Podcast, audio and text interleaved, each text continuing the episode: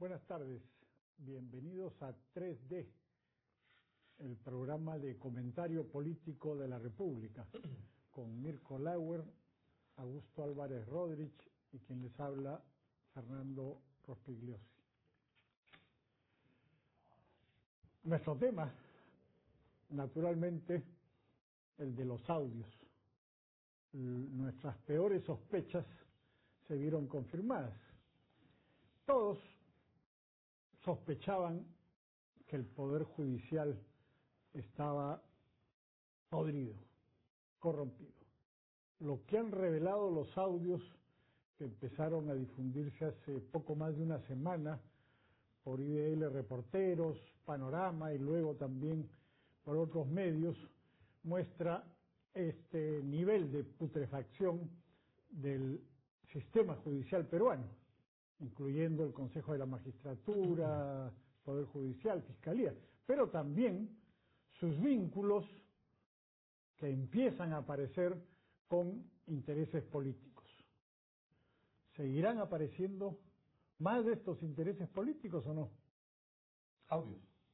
Audios o los intereses políticos, que se han reflejado en las reacciones que han habido frente a los audios. A mí me han dicho que hay como para 15 días más. 15 días más de, de políticos revelados. Sí, pues, ahora, nuestras peores sospechas.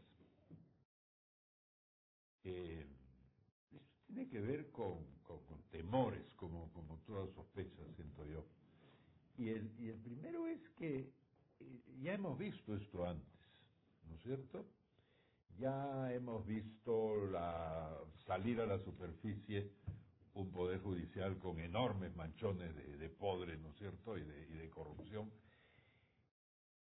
y no sé si es muy temprano ya para, todavía para hacerse la pregunta, pero ¿qué pasó? Esos jueces de la época de Montesinos, del año 2000 y después, salieron todos, eh, los más jóvenes se quedaron y eso es lo que estamos viendo ahora, una generación formada antes del retorno a la democracia, o hay un mecanismo que los reproduce. Yo estoy por esto último en realidad, uh, aunque suene medio contraintuitivo, me parece que el problema no son las personas, que el problema que se está enfrentando son las leyes, los sistemas, la manera de administrar una situación, ¿no es cierto?, eh, para evitar que estas cosas se produzcan. Y que en ausencia de un sistema eficaz y que funcione, esto se va a repetir una y otra vez. O sea, no es el juez el que corrompe al Poder Judicial, es el Poder Judicial y el sistema judicial, porque podemos meter a los abogados particulares ahí dentro, el que termina corrompiendo jueces, fiscales y a todos los demás. Y yo siento que ese es el desafío, porque en realidad meter a la cárcel o mandar a su casa, ¿no es cierto?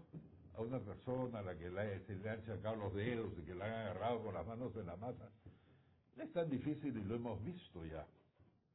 Lo que es difícil y lo que yo tengo entendido es el verdadero desafío de, de la Comisión de, de Reforma del Poder Judicial es reformar el Poder Judicial, no las caras y los rostros, ¿no es cierto?, que son los que concitan el, ahora el odio y la furia efímero del público.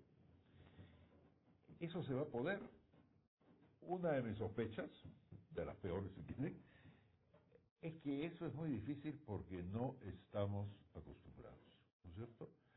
Hay países mm. donde las reglas por las cuales un funcionario entra, el presidente, el primer ministro, quien sea, son muy estrictas y algunas son específicas, para que no robe para que no pueda llevarse a su casa.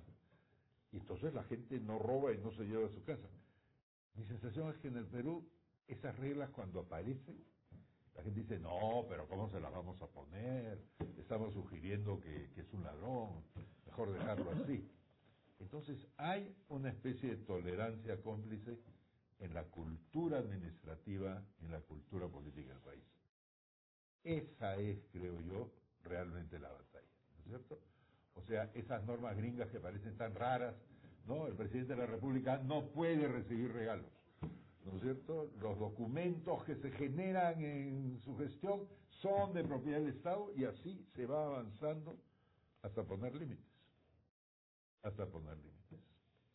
Agrego en la misma línea con algún matiz, que lo que estamos viendo es más que un sistema de corrupción, una forma de gobernar, y que es un régimen político y donde en una política tan judicializada como la peruana, no es que tú tengas que estos miembros del Consejo Nacional de la Magistratura son de tal partido, etcétera, sino que son, se alquilan y que es, iría más allá, que es casi imposible hacer política en el Perú si no tienes refilado a tres miembros del Consejo Nacional de la Magistratura, a cinco en la Corte Suprema, a catorce en el, en el Congreso, y que es este, una forma en que se retroalimenta la política con la forma de hacer este, justicia, con la forma de hacer negocios, y que vimos en una, una cosa, digamos que un Sodoma y Gomorra de la, de, la, de, la, de la justicia, donde es imposible avanzar si es que no tienes esto amarrado.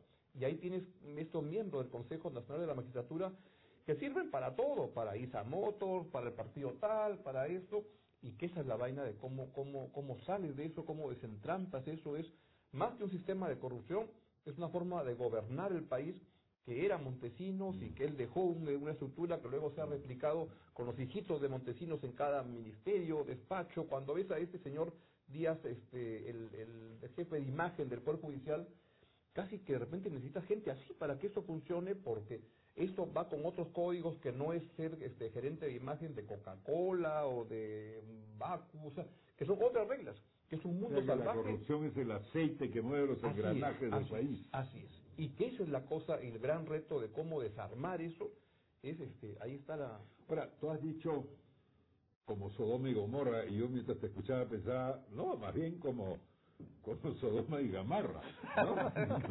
porque, porque Gamarra Claro. es, es más bien la imagen, o sea, ¿no? Hay, hay una capa de lo normal, debajo la de lo informal, debajo de lo informal lo ilegal, y así nos movemos.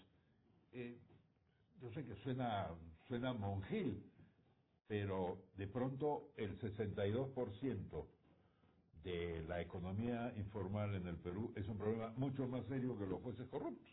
Claro. Bueno, pero una diferencia No pensé que me vas a acusar de estar distrayendo el de tema lo por no, una diferencia que había con lo de Montesinos es que en esa época la corrupción estaba centralizada y dirigida desde el Servicio de Inteligencia Nacional, que controlaba, como hay un video que se ha vuelto a reproducir del año 98, donde Montesinos le dice a los congresistas eh, fujimoristas, a un cogollo de congresistas fujimoristas, nosotros controlamos eh, el Tribunal Constitucional, controlamos el Congreso, controlamos el Poder Judicial, controlamos la Fiscalía, el Consejo de la. Magistratura se nos escapó un pero ya lo volvimos a, a agarrar, claro, era un mando centralizado y necesitamos esto hasta el 2005, en fin. Eh, luego de eso lo que ha venido Y que, es te- una- y que parecía incluso más honesto en el sentido que se agarraban a un ministro robando, le caían con todo porque él estaba quitándote la marmaja del hermano Claro. centralizado. Entonces sancionaban al corrupto porque, porque le estaba robando al, al gran corruptor. Así es. Y, y- pero luego lo que ha venido es la descentralización de la corrupción. Y como tú decías, lo, lo que existe ahora son estos corruptos que sirven a cualquiera. A cualquiera. Al Fujimorismo, a la Primo, al Acuyismo, A al que sea, a Podemos de José Luna. Y hay, hay algunos que se reciclan. Este individuo, Cabaza. Cabaza, por ejemplo, que trabajaba para Montesinos en la OMPE, hoy día volvió a aparecer en la OMPE, pero trabajando para Luna y, y Podemos, y en fin, se van reciclando algunos, pero la corrupción se ha eh, descentralizado, o sea, como todo en el mundo. El terrorismo, por ejemplo, antes eran organizaciones verticales, ahora son redes. Es, es igual, ahora está ocurriendo que son redes de corrupción que se interconectan y se intercambian y que son más difíciles de, de atrapar y de Sobre liquidar. todo sin partidos políticos. Claro. Porque entonces, en realidad, esas redes están reemplazando a los partidos políticos. Y, y sí, cuando tú dices no es central, yo pienso, claro, una de las cosas que cada día se ve más, y ya era evidente antes de estos escándalos, pero ahora ya es que una persona como este señor Becerril, por ejemplo, responde a las redes de los intereses azucareros de Chiclayo y no responde a nada más. O sea, la sensación es que los nexos con el partido Fuerza Popular, con la familia Fujimori, eso no le interesa. O logra no llevar los, intereses azucareros a su partido. Y su partido lo acoge con entusiasmo. Bueno, y el pero- presidente de la Federación Peruana de Fútbol, los intereses azucareros, Sí, claro. este señor vinculado a, a mafias ahí, acusado de asesinato y todo, y también naturalmente usa Sí. sus vínculos con el sistema judicial para limpiarse. Ahora, ¿cómo hace una, una comisión como la que preside este, el embajador Alan Wagner para... ¿Tiene que entender cómo funciona eso para atacar? O, o sea, no sé, porque en este caso deberían citar y tener una reunión cordial y decirle a, a Cabaza, a Alan Wagner, oye, explícanos cómo es la vaina para realmente entender y, y ver cómo, cómo matamos esto. Se, se arriesga que Cabaza le diga, bueno, pero ¿cuánto hay? claro, esa explicación no es gratis, ¿no?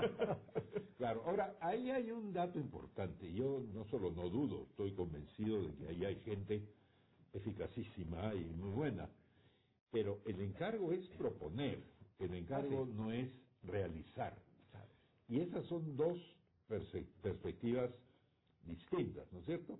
Porque incluso el propio gobierno, el ejecutivo quiero decir, no tiene una obligación, le hace, de ejecutar lo que le van a proponer. Entonces Mm, pues no tendríamos, no, no, puede, no, no, es que no, No la tiene por qué hacerlo, pero- ¿no es cierto? Lo que ha dicho Alan no es que van a pueda. ir hablando con el presidente de manera que no es que se aparecen el día 12 con el documento tómalo, déjalo, sino que va a ser muy conversado en el camino. Ya, pero volvamos a lo que decía Fernando. A la luz de lo que él dice, se necesita una comisión y después se necesita una, un movimiento, una movilización y probablemente un partido de la reforma judicial. Sin este tipo de complemento político es medio iluso creer Y para que empezar, un ministro de justicia que, que, lo- que, que represente eso. que agarre eso y diga lo voy a hacer. Y- Bueno, y- entonces, imposible. ¿Por qué? Imposible. muy difícil. Imposible. Porque tenemos un gobierno débil, eso es un hecho, Por tu un culpa, en presidente parte, ¿no? Sin liderazgo, y ahí discrepamos seguramente con Augusto, que cada vez viene descubriendo más facetas del liderazgo del presidente Vizcarra. Yo creo que mm, todavía no ha dado algunos pequeños pasos, pero en fin. Pero, y además tenemos un Congreso como el que hay, que está penetrado por intereses eh, corruptos. Entonces, no hay manera, porque el, el problema es que este sistema judicial corrupto le conviene a los políticos. Por eso los políticos nunca quieren reformar el sistema judicial, porque prefieren controlarlo, asociarse con intereses corruptos porque les para está reemplazando el partido político que no tienen. Entonces- Ese es un sitio donde vas y contratas. Yo ahora no veo muchas posibilidades. Creo que lo que Pero esa gran oportunidad de audios todos los días, donde van a ir apareciendo, no, no te crea un clímax en el cual de una comisión como la del embajador Wagner y un presidente No. que diga quiero hacerlo. Porque falta y, y que- liderazgo. y que se estrelle cuando ya cuando el Congreso le diga no. O cuando diga Stein, como dice, entonces golpe de Estado, hermanito. Es no, que no, no vamos falta liderazgo. Mira, mira lo que en, en el año 2000 tuvimos una corriente muchísimo más fuerte porque había un movimiento en contra de la dictadura de Fujimori y Montesinos. Y Además, tuvimos el un- partido caviar, muy importante. y tuvimos un presidente excepcional como Paniagua, que era un hombre, un político tradicional que tenía ideas, que era político y que además era honesto y que empujó la reforma. Y ahí se dieron una serie de cambios que permitieron que por primera vez en la historia se cree un sistema anticorrupción que sancione a los sinvergüenzas. Ya, pero, tú no crees que pero, ahora no tenemos eso. pero tú no crees Entonces- que el presidente puede decir, mire señor Wagner, está linda su, su, su, su documento, lo chico, así. ¿Por qué usted se vuelve el premier desde el 28 de julio y ministro de Justicia y aplicamos toda esta cosa? Sería extraordinario, pero ¿tú crees que lo va a hacer Vizcarra? No sé, pues estoy dando ideas, no, no, no estoy... este, Bueno, a mí me parece pues, genial tu idea, pero yo pero dudo que lo haga. Suena muy bien, pero mientras tanto, otra de nuestras peores sospechas es que la reforma judicial podría no despegar, ¿no es cierto? En esa eventualidad, que no podemos negar, espero que Claro, esa posibilidad, ¿no es cierto? En esa eventualidad, ¿qué pasa después? Después de eso, se desinfla el Ejecutivo y vuelve a sacar pecho Pero es que, eh, ¿quién es el el después? Congreso. Vizcarra está fregado. Porque cuando él se mete y forma la comisión, se ha metido en un, en un túnel donde el cual solo, solo queda hacer suyo el documento, boloñesa. Porque, claro, porque de lo contrario, a quemar ese cartucho, porque de lo contrario, o sea, no, no, este, este, porque de lo contrario, ¿qué puede ocurrir? Que Wagner le entrega la cosa y entonces el documento queda dando vueltas como el documento de integridad presidencial. Eso es lo que pasó con nada, PPK. Y entonces, este, y entonces dentro de un mes siguen saliendo audios y entonces esto ya es este, el despelote. Sí, pues, y hasta Es- ahora es- el único apoyo fuerte, vamos a ser claros, el único apoyo fuerte que, viene teniendo la iniciativa, ¿no es cierto? No solo la iniciativa de la reforma en manos del embajador Wagner, sino la propia iniciativa de la República y de otros medios de soltar todo esto, eh, son personalidades individuales, algunas ONGs, pero se habla de que hay una gran indignación. Creo que es cierto, pero no hay un gran movimiento for- formándose, no hay un rugido sísmico debajo que diga algo. Este jueves a 19 de julio. ¿no? Este jueves habrá una marcha, pero esa marcha, importante como, como va a ser, estoy seguro, en realidad representa a un sector. Sí, Ahí no sí, hay no hay ni dos suyos, ¿no es cierto? Es, es uno de los suyos, eh, ¿no? Y Claro. son unos partidos de izquierda que eso está muy bien, es muy valioso, pero eso no resuelve la cosa. ¿Y qué se tendría que lograr para que eso pueda aprender? Porque hay un primer momento en que la reacción en el Congreso del de Fuerza Popular y todo es bien, bien achorada. Es decir, ah, se ponen, se ponen en esa onda, golpe. Y eso no solo lo, lo ha dicho este el señor Villestein, lo ha dicho bastante gente este fin de semana. Los blogs este, de Fuerza Popular, he visto a Marta Meyer con unos artículos y gente, o sea, por- claro, gente de, de idioma, pero que representa una corriente. ¿Qué podría hacer Pero eso Vizcarra? medio pelo político. medio. ¿no? Pero ¿qué podría hacer Vizcarra para sentarse a conversar con Fuerza Popular para decirle, mira, no hay salida, vamos juntos? Bueno, para y conversar y negociar, y si no, dentro de, ya, y si no, dentro de 45 Bueno, días, pero tú sabes cuestión que de los- confianza, pues ya que voy a ha hacer. invitado, de pronto, si hace la invitación, se lo aceptan.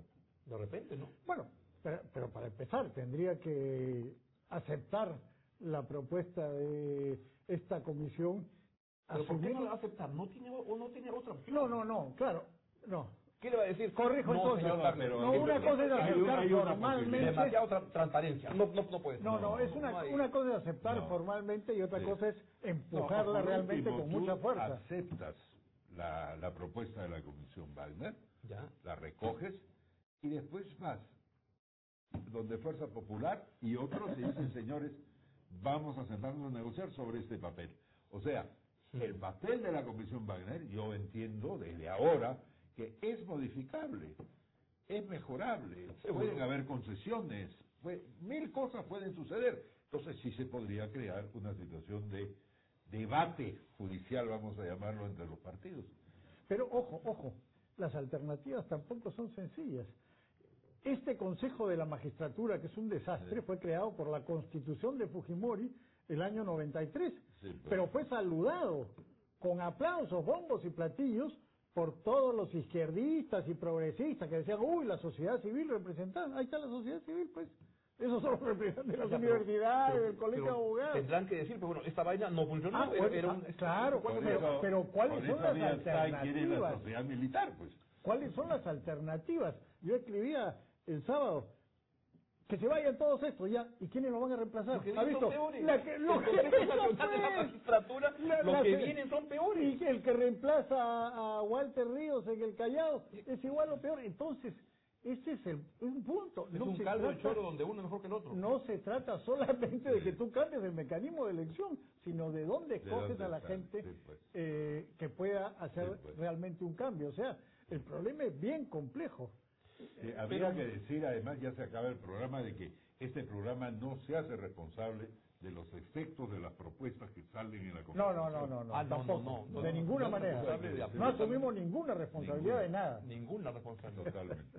Con lo cual, llegamos al final de este programa y como siempre le recomendamos, por favor, poner eh, en el Twitter, en el Facebook, en todas las redes, este eh, link La del programa. del sindicato. Claro. Claro, En, la- en las redes del mal. en las redes del bien y del mal, para que tenga una mayor difusión. Muchas gracias.